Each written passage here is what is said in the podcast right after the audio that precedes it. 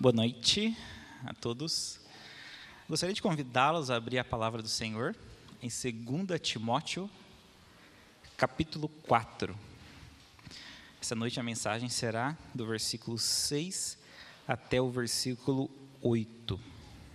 2 Timóteo, capítulo 4, do versículo 6 até o 8.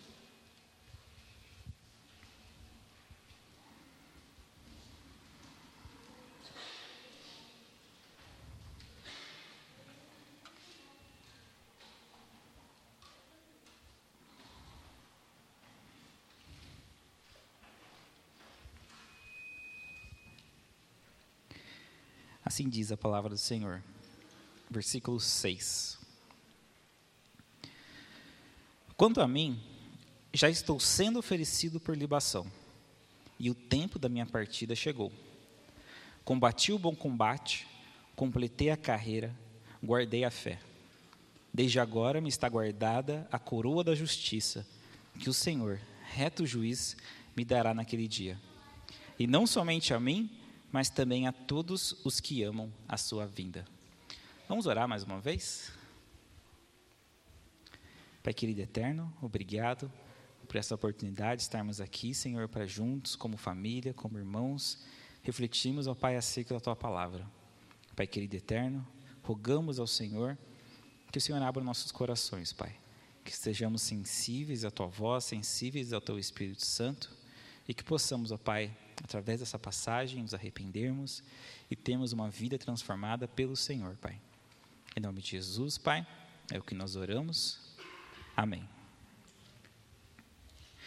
Se a sua vida estivesse no fim, qual seria hoje a sua convicção acerca da sua caminhada até aqui?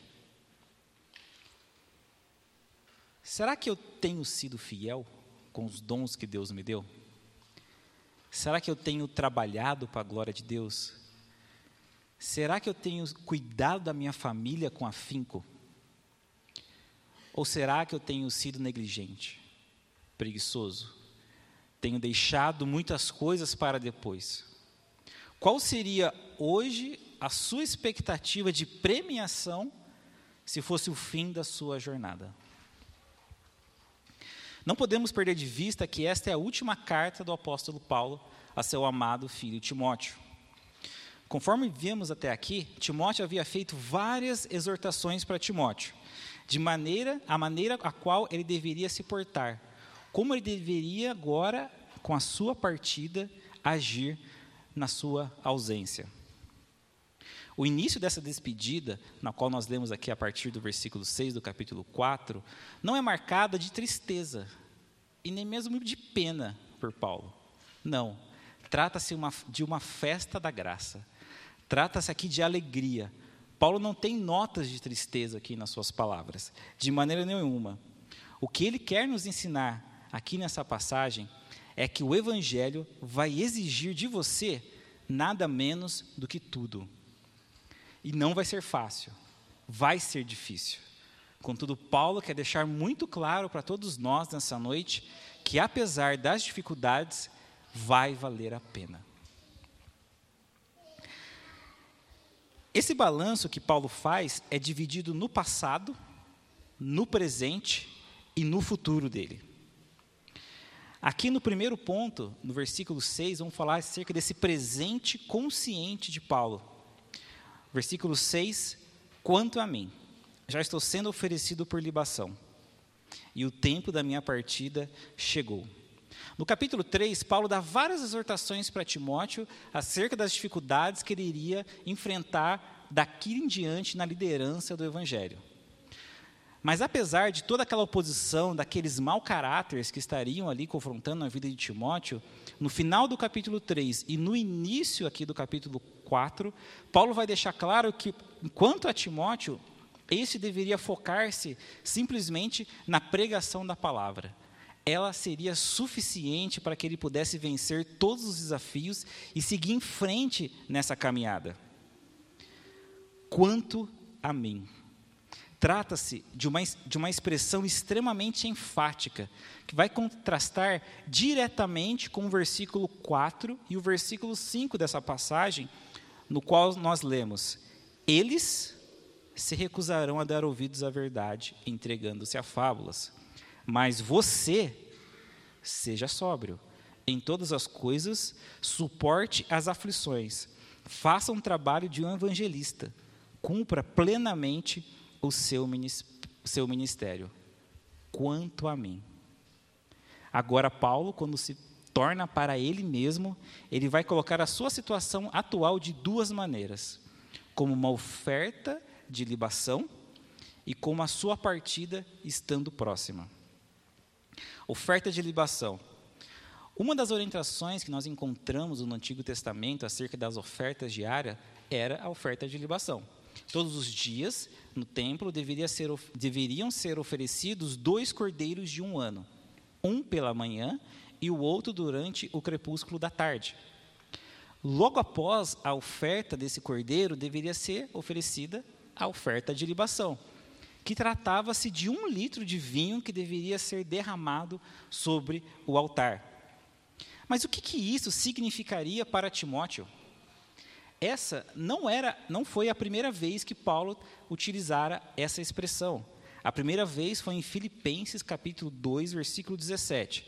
Carta que, aliás, Timóteo estava presente durante a sua criação. É assim nós lemos que Paulo escreveu: Assim, no dia de Cristo, poderei me gloriar de que não corri em vão, nem me, nem me esforcei inutilmente. Entretanto, mesmo que eu seja oferecido como libação sobre o sacrifício e serviço da fé que vocês têm, fico contente e me alegro com todos vocês. Nesse contexto, o apóstolo Paulo também tinha como uma possibilidade a sua morte, decorrente da sua primeira prisão. Mas para Paulo, a morte não era um problema. O que, o que de fato o alegrava é que aquela vida daquela igreja para ele era motivo de alegria. Aliás, esse versículo vem logo antes do apóstolo Paulo, nessa mesma carta, dizer que estaria enviando o próprio Timóteo para aquela igreja, para que ele fosse até lá para trazer notícias a Paulo. Paulo deixa bem claro ali para aquela igreja que Timóteo era um homem abnegado, ou seja, alguém que não se importava consigo mesmo. Ele tinha as outras pessoas em maior consideração. Paulo parece quer lembrar Timóteo que ele ainda pensa a mesma coisa acerca do seu fiel discípulo, do seu amado filho. Para Paulo, a sua sentença não tem cheiro de morte. Pelo contrário, tem cheiro de um vinho novo, tem cheiro de alegria, tem cheiro de uma oferta boa, suave e agradável a Deus. Fica clara então a consciência de Paulo que para ele a sua vida era a principal oferta que ele poderia dar a Deus. Afinal, o que nós poderíamos oferecer a Cristo? A nossa posição social? Os nossos recursos? Habilidades? Palavras? Será que Deus precisa de algo da nossa vida? Tem uma música chamada Offering, da banda Third Day, que tem uma frase no refrão que para mim faz todo sentido. A única coisa que eu posso te dar é a vida que deu a mim. Cristo, quando nos chama, nos chama para darmos tudo. Na palavra de Dietrich Bonhoeffer, Cristo, quando chama um cristão, o chama para que venha e morra. Cristo quer tudo de nós, porque aquele que quiser salvar a sua vida, perdê-la-á. E quem perder a sua vida por amor de mim, acha-la-á. Seguir a Cristo, então, significa entregar tudo. Mas por que para nós é tão difícil essa ideia de morrer? Talvez o nosso contexto aqui no Brasil, essa seja algo que não nos, não nos atinja porque nós não temos uma perseguição nesse nível aqui no nosso país. Contudo, essa não é uma verdade para muitos cristãos ao redor do mundo, onde eles podem ser presos, expulsos das suas aldeias, serem rejeitados pela sua família e até mesmo mortos por causa da sua confissão de fé. E por que para nós é tão difícil sacrificar Porque para nós, a gente só quer se sacrificar até o ponto que isso não interfira na minha agenda. Vou servir a Deus, vou servir nos ministérios, vou fazer a obra de Deus, vou evangelizar, vou dar um discipulado, desde que não me atrapalhe, desde que não me estresse, desde que não afete na minha rotina. Porque nem mesmo isso nós nos sentimos tão presos em entregar a Cristo. Nós também somos chamados a entregar a nossa vida. Nós também somos chamados a nos desgastar. Também somos chamados a exceder os nossos limites que nós nos muitas vezes enxergamos. E Paulo continua dizendo que aqui o tempo da sua partida chegou. A ideia aqui não é que é imediato, que ele já vai ser morto. Não, é que na verdade a sua partida, a sua morte está muito próxima. É a mesma ideia de um navio que já levantou âncora, ou até mesmo de um viajante que já está levantando acampamento, porque ele já entende que ali o que ele tinha para fazer acabou e que existe um novo destino para ele. Paulo entende da mesma forma: há um novo destino, e agora o meu destino é Cristo.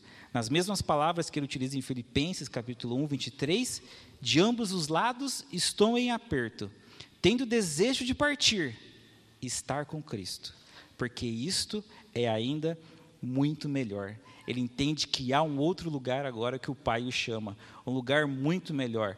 Há aqui uma conotação de orgulho, de confiança, de que o seu sangue que estaria sendo derramado não está sendo derramado em vão. Ele serviu como um passaporte para que ele de fato possa agora desfrutar da presença de Cristo.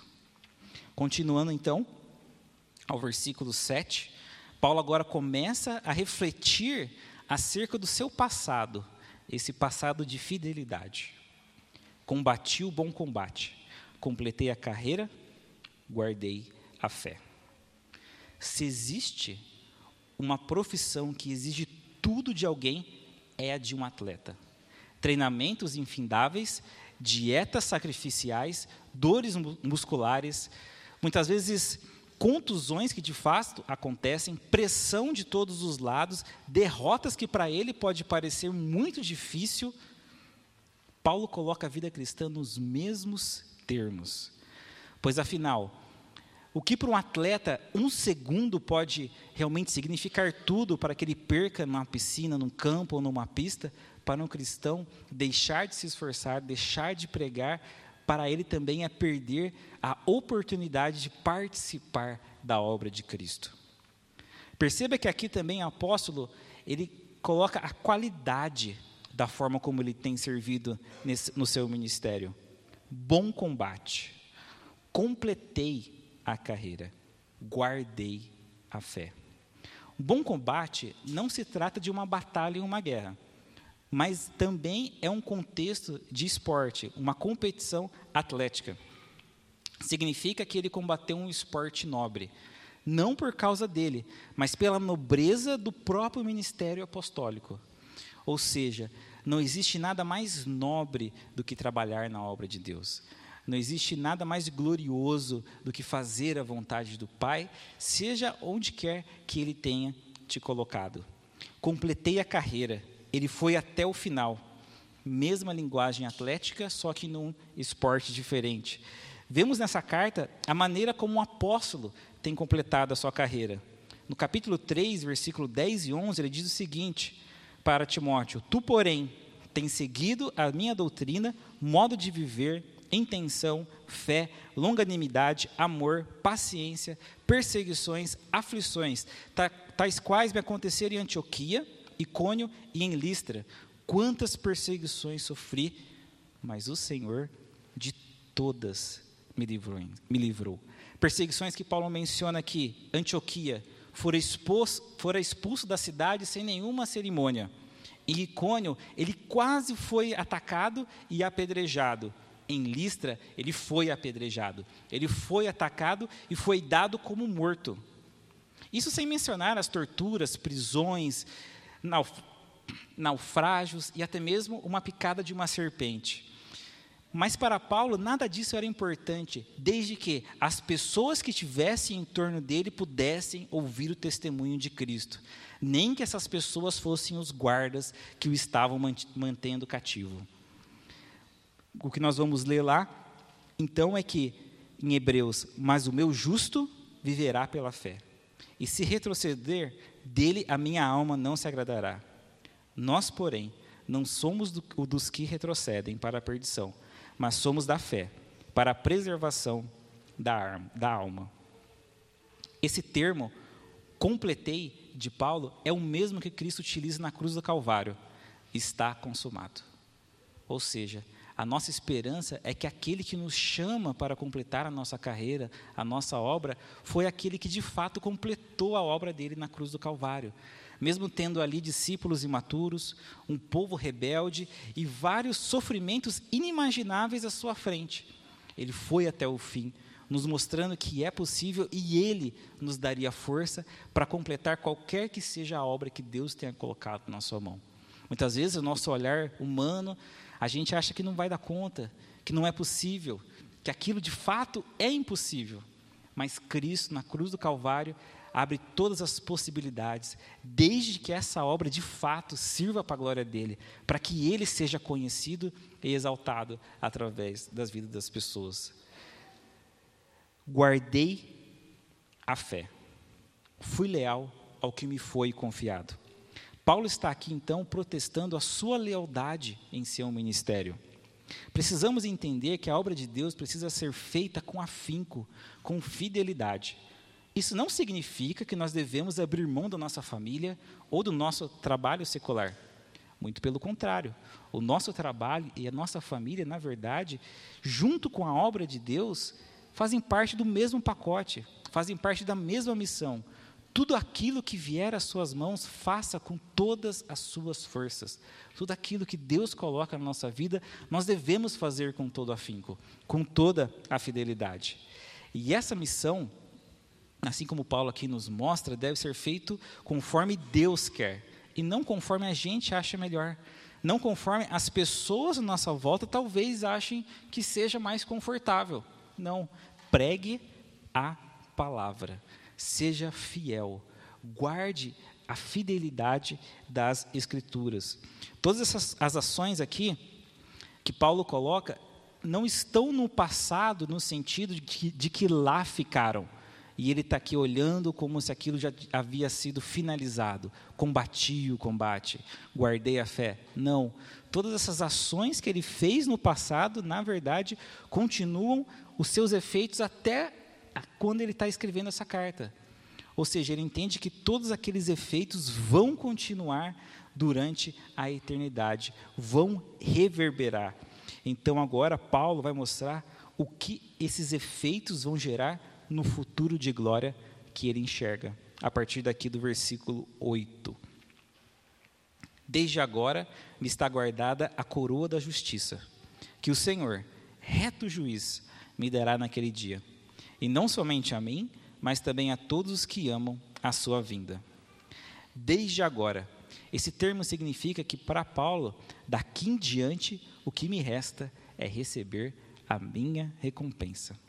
Paulo após todas as lágrimas, todo o sofrimento, todo o sangue derramado, começa agora a sentir o cheiro da, da sua coroa. Começa a já começar a ver o prêmio no final da linha.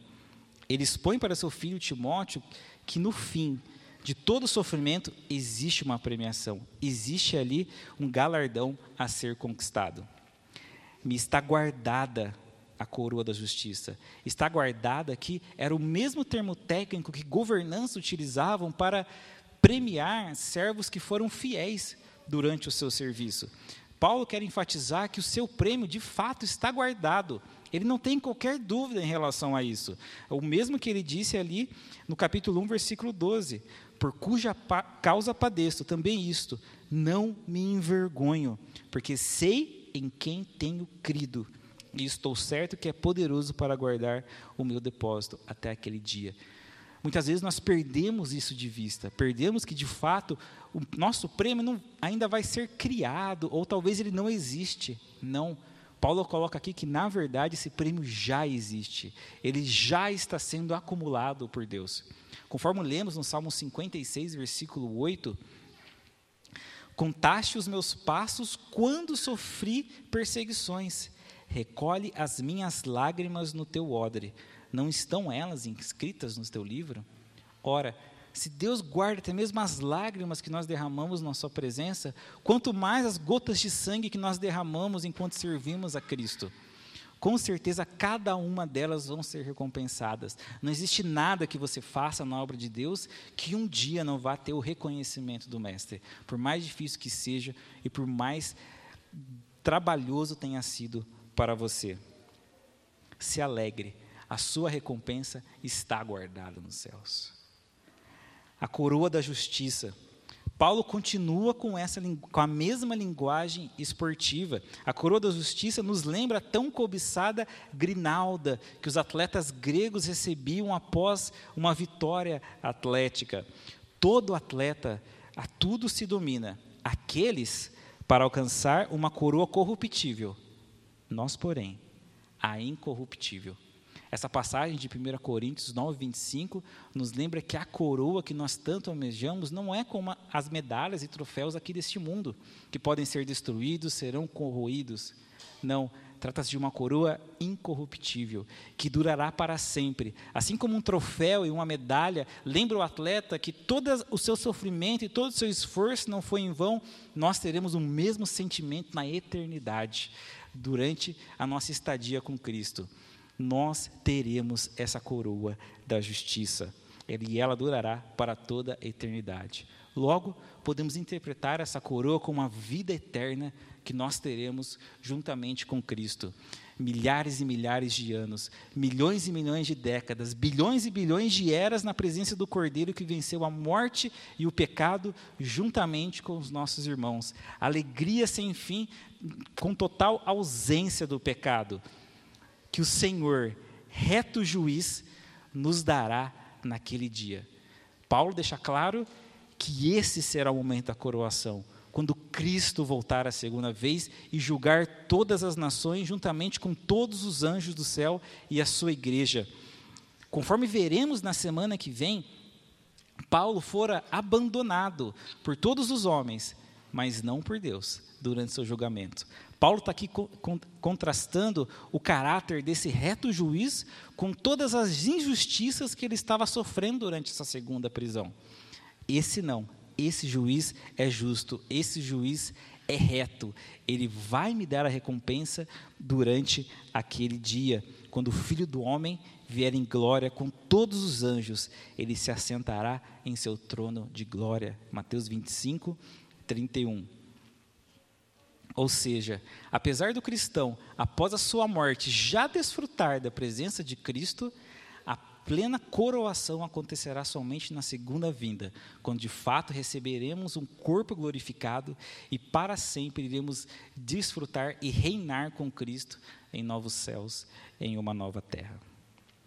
Paulo finaliza então aqui o versículo 8 dizendo: Não somente a mim, mas também a todos que amam a sua vinda Paulo não está aqui aclamando o privilégio somente para ele. Ele está nos mostrando e nos dando esperança que para nós, nós também podemos ter essa mesma confiança que ele está tendo. Porque afinal, amar a Cristo, amar a sua obra, amar a sua vinda é suficiente para que nós também possamos receber a mesma premiação. Isso, de maneira nenhuma, exclui o esforço que Paulo está colocando aqui. Mas nós devemos compreender que nada daquilo que nós fazemos e almejamos é pelo nosso próprio mérito. Na verdade, é o próprio Cristo quem nos dá força. É o próprio Cristo que na cruz do Calvário torna isso tudo possível a luta contra o pecado e o nosso processo de santificação.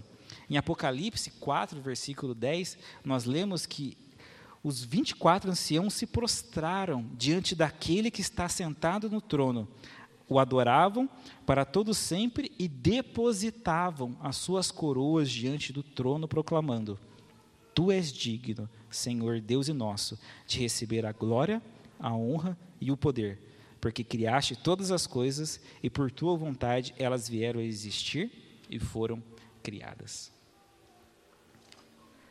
Para concluir, eu só posso fazer uma pergunta. Você quer esse evangelho? É isso que você deseja? Talvez você tenha uma visão errada acerca do que de fato significa ser, seguir a Jesus. Talvez você possa pensar que, se, que servir a Jesus agora vai te trazer bem-estar, vai te trazer conforto, talvez algum bem nessa terra. Ou talvez você possa pensar que servir a Jesus significa simplesmente participar de um ato religioso, falar a coisa certa ou se vestir da maneira correta. Ou talvez você não queira esse evangelho porque você ache que você não é digno, de que você precisa acertar várias coisas na sua vida primeiro para depois seguir a este mestre. Eu quero te dizer que não. Servir a Jesus significa entregar tudo. E entregar tudo hoje, de maneira urgente. Assim como o atleta entende que não pode perder um treino, não pode perder nenhum tipo de disciplina, nós também não podemos perder tempo. Nós também temos que entregar tudo hoje, imediatamente, sem nenhum tipo de ressalva, sem nenhum tipo de prioridade que venha antes da obra de Cristo. Porque Cristo, na verdade, já nos conquista tudo aquilo que de fato é necessário para que nós possamos segui-lo. Na cruz do Calvário, ele já fez o suficiente e nos deu todas as forças que nós precisamos para segui-lo com todo afinco. Ora, se esse reto juiz nos promete uma coroa, se ele nos promete que de fato nós seremos recompensados, por que não entregar tudo? Por que não nos entregarmos, por que nos entregarmos com reservas? Por que guardarmos energia? Que nós possamos todas as noites deitarmos a nossa cabeça no travesseiro e termos a consciência de que hoje eu entreguei tudo, eu dei o meu melhor, não pelos meus méritos, não pelas minhas forças, mas por Cristo, porque Ele tornou isso possível e porque eu quero essa coroa de glória. Amém?